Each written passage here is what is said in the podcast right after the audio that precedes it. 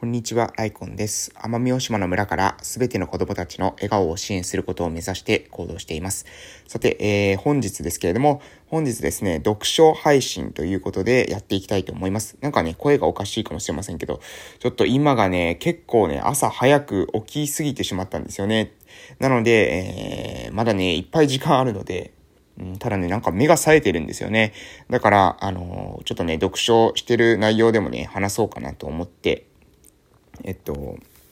今日は、え、こんな感じで撮り始めたというわけです。えー、っとですね、今日、えー、言おうかなと思ってる本なんですけれども、えー、これはですね、一兆ドルコーチっていう本ですね。一兆ドルコーチ。皆さんご存知でしょうか、えダイヤモンド社から出ている本なんですけれども、えエリック・シュミット。えエリック・シュミット自体はですね、皆さん知ってるのか、えどうかわかりませんが、えー、っとね、エリック・シュミットのちょっと人物紹介ですけれども、著者ですね、え2001年から2011年まで、Google 会長兼、えー、CEO。皆さんご存知の Google ですね。Google の会長兼、えー、CEO。そして2011年から2015年まで、えー、Google 経営執行役、執行役会の、えー、役会長。ごめんなさい。しえー、Google 経営執行役、執行役会長ですね。で、2015年から2018年まで Google の持ち株会社アルファベット経営執行役会長。そして現在は Google とアルファベットのテクニカルアドバイザーを務めているということで、まあそんな感じの人ですという感じですね。なので、まあ Google のトップというふうに考えていただけたらいいのかなと思います。えー、その人が書いている内容なんですけど、まあね、これ1兆ドルコーチっていうことはですね、これ、えー、1兆ドルコーチ自体は、えー、その、何ですか、えー、シリコンバレー、アメリカの、その、なんだろう、あの、最先端を行くですね、えー、シリシリコンバレーの、で、えー、コーチングっていう技術を広めたえ、ビル・キャンベルさんのことについて書かれてるんですね。で、まあ、伝説のコーチということで、そのビル・キャンベルさんが、えー、やってきたコーチングについて、えー、そのコーチングを受けてきたですね、えー、エリック・シュミットっていう人は、そのコーチングを自分が実際に受けてるわけなんですね。で、その受けたことに関して、えー、ビルの教えを残そうということで、この本を書いてあるというような感じです。で、えー、今日の内容なんですけれども、えー、今日はですね、まあ、この中いろいろ面白い内容あるんですけど、このチャプター2のマネージャーは肩書きが作る、リーダーは人が作るの中から、えー、円卓の背後に控えるというような内容。えっ、ー、と、ページにしてはですね、私が持ってる本だと、え、90ページからの内容ですね。マネージャーは肩書きが作る、リーダーは人が作るの、えー、チャプター2ですね。チャプター2の、えー、円卓の背後に控えると。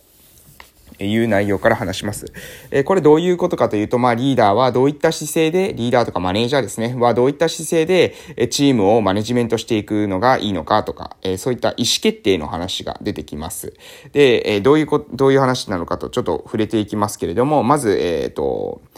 ビル・キャンベルですね。ビルさん。えー、コーチングを行っていたビルというのは、えー、決定を促すということが、マネージャーの主な仕事の一つだと考え、えー、そのためにですね、特別なフレームワークを持っていたと。で、それはですね、彼は、えー、民主主義を好まなかったというふうに言っています。えー、ビルは、えー、民主主義を好まなかった。うん、まずこの時点で、えー、ちょっと、ん？じゃあ何を好んだんだというふうに思われるかもしれませんが、ビルはですね、アンサンブルの状態を好んでいたと。で、アンサンブルというのはじゃあ何かというとですね、えー、それは、適材適所でリーダーたちが有機的に入れ替わり、適宜チームを率いていくこと。要するに、えー、誰か一人がですね、リーダーを、えー、取るというよりは、その時その時に応じて、え最適な人がリーダーになって、えチームを率いていくという、このアンサンブル状態。えこれを、えー、ビルは好んでいたということです。で、この状態を好んでおり、えー、駆け引きのない環境が保たれるように常に気を配っていたというふうに書いています。で、えー、経営トップが全ての決定を下すようでは、その正反対の環境になってしまう。なぜなら、部下は自分のアイデアをマネージャーに認めさせることに終始するからだ。こうした環境では最適解ではなく、最高権力者へのロビーイングに長けたえー、言い換えれば政治が勝利を収める。えー、要するに、えー、この、これはですね、こういった、まあ誰か、経営トップが全ての意思決定をするのであれば、部下というのは自分のアイデアをですね、それを決定者、意思決定者に認めさせるような、え政治社内政治に、えー、明け暮れてしまうということです。で、ビルはですね、それを嫌っていたということですね。コンセンサスではなくて最適解を得るんだと。コンセンサスなんかクソくらいだというふうに、えよく怒鳴っていたと。いうふうに書かれてあります。これ非常に面白い内容だなと思います。えコンセンサスではなく最適解、え合意形成ってことですよね、コンセンサスは。なので、え意思決定者に対して、え自分が思ったことを話していくんではなくて、そのチームの中でみんなの意見を、え出して話し合った上で最適解が、え出てくるっていうことを重要視していたということです。で、えー、この話の中で、えー、ちょっと脱線的なですけれども、マリッサ・メイヤーっていう方の話が出てきます。じゃあ、マリッサ・メイヤーってどこ、どういう人なのかというと、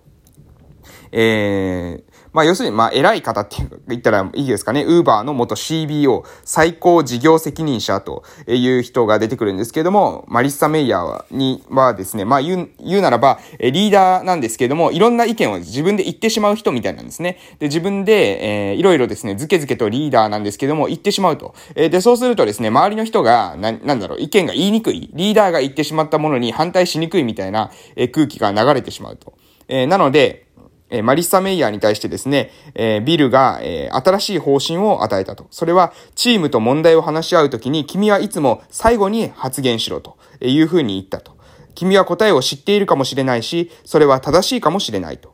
えしかし、答えをただ与えるだけでは力を合わせるチャンスをチームから奪ってしまうんだと。で、正しい答えにたどり、たどり着くのは大事だが、チームみんなでそこにたどり着くプロセスも同じくらい大事なんだ。チームを強くしていくことも非常に重要なんだよということをビルはですね、マリッサ・メイヤーに伝えたということです。で、マリッサ・メイヤーはそのことを受けて、え実、実際はですね、自分が結構ズケズケと発言していたタイプだったんだけれども、チームが問題を議論する間、静かに座っていたと。そうすると意外とですね、会議はうまくいった。そこで、えー、マリッサ・メイヤーはチームと、えー、彼らの問題解決能力、っていうものを、えー、見直したというようなエピソードが書かれています。なので、あまりですね、なんだろう、リーダーが何でもかんでも決めてしまっているというような状況では、えー、逆にですね、チームの力が弱まってしまう、チームを萎縮させてしまうことがあるので、えー、あえて意見を一番最後まで言わないということも、え重要だなというふうに思います。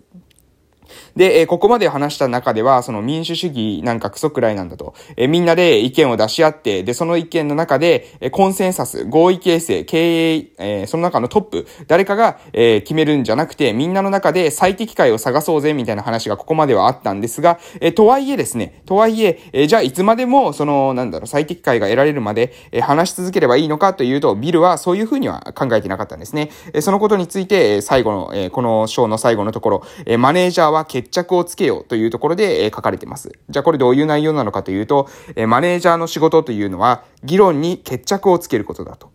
部下をより良い人間にすることなんだというふうに言っています。で、えー、ビルはですね、この方針でいくぞ。くだらん決、くら、くだらん議論はおしまいだ以上というふうに宣言するべきだというふうに言っています。で、それはなぜかというと、ビル自身がですね、えー、アップルにいたとき、あの、せ、あの、iPhone とか作ってアップルですね。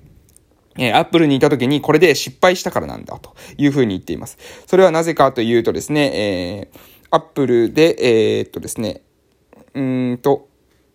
こっちの部門が何かをやり、あっちの部門が違うことをやり、誰かがまた別のことをやりたがる。早く決断してくれと部下に迫られたが、私の担当はセールスとマーケティングで、アップル2とマッキントッシュのプロダクトグループの議論に決着をつけられなかった。まさに泥沼で何も進まなかった。あれは本当に答えたということで、えー、要するに自分がですね、そのプロダクト、え、製品の部門に関係なかったことで、セールスとですね、マーケティングの部門に自分が関わっていたことによって、えー、全くですね、何も進まない事態に陥ってアップルが低迷したことがあったと。えー、その時の経験から、えー、ビルという、ビルはですね、決定を下さないというのは、誤った決定を下すよりも立ちが悪いんじゃないかというふうに考えるようになったということです。で、ビジネスでは決定が下されないことがしょっちゅうある。それはなぜか、そこには完璧な正解が存在しないからだというふうに、ビルは話しているんですね。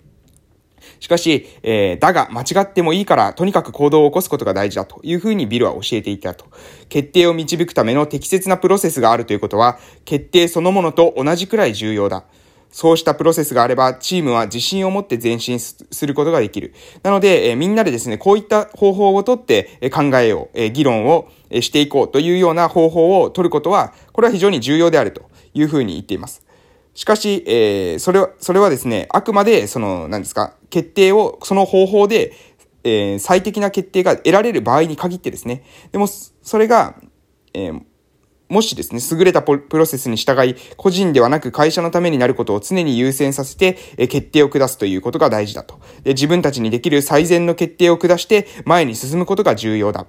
そしてリーダーは一旦重大な決定を下したら、それに全力で取り組み、他の全員もそうするように求めなくてはいけないんだというふうに話しています。ビルは CEO の時代にですね、えー、経営陣とある戦略について合意したんだけれども、いざ取締役会でその戦略を発表するとですね、ある人がそれに対してですね、えー、で、計画の段階では、えー、受け入れていたはずの人が、えー、ビルに賛成できないというような発言をしたということです。で、えその時にビルはですね、もうお前は戻ってくるなというふうにブチ切れたということですね。で、それで、え決定にたとえ不満があったとしても、合意したことには全力で取り組まなくてはならない。それができなければチームの一員じゃないんだというふうにビールは、ビルは怒ったということですね。えー、これもね、非常に面白い内容だなというふうに思いますが、えー、ビルは、えー、ここで、えしっかり議論をすれば、10回のうち8回は部下が自力で最適解にたどり着くだろうというふうに話してます。しかし、残りの2回というのは、君が苦渋の決断を下し、全員が従ってくれることを期待するしかないと。円卓には上座はないが、その背後には玉座がなくてはならないというふうにビルは言っています。この内容ね、非常に面白い内容だと思うんですね。今日の内容、ぜひですね、何か意思決定を、えマネージャーが迫られた際には聞き直してほしい、え内容だなというふうに思っています。円卓の背後に控えるという、えー、1兆ドルコーチの内容からお届けしました。マネージャーの仕事はすべての意見を吸い上げ、すべての検討を、えー、見解を検討するための、えー、意思決定プロセスを実行し、必要な場合には自ら議論に決着をつけ、えー、決定を下す。これが必要なことであるということですね。え、お時間ですので終わらせていただきたいと思います。それでは失礼しました。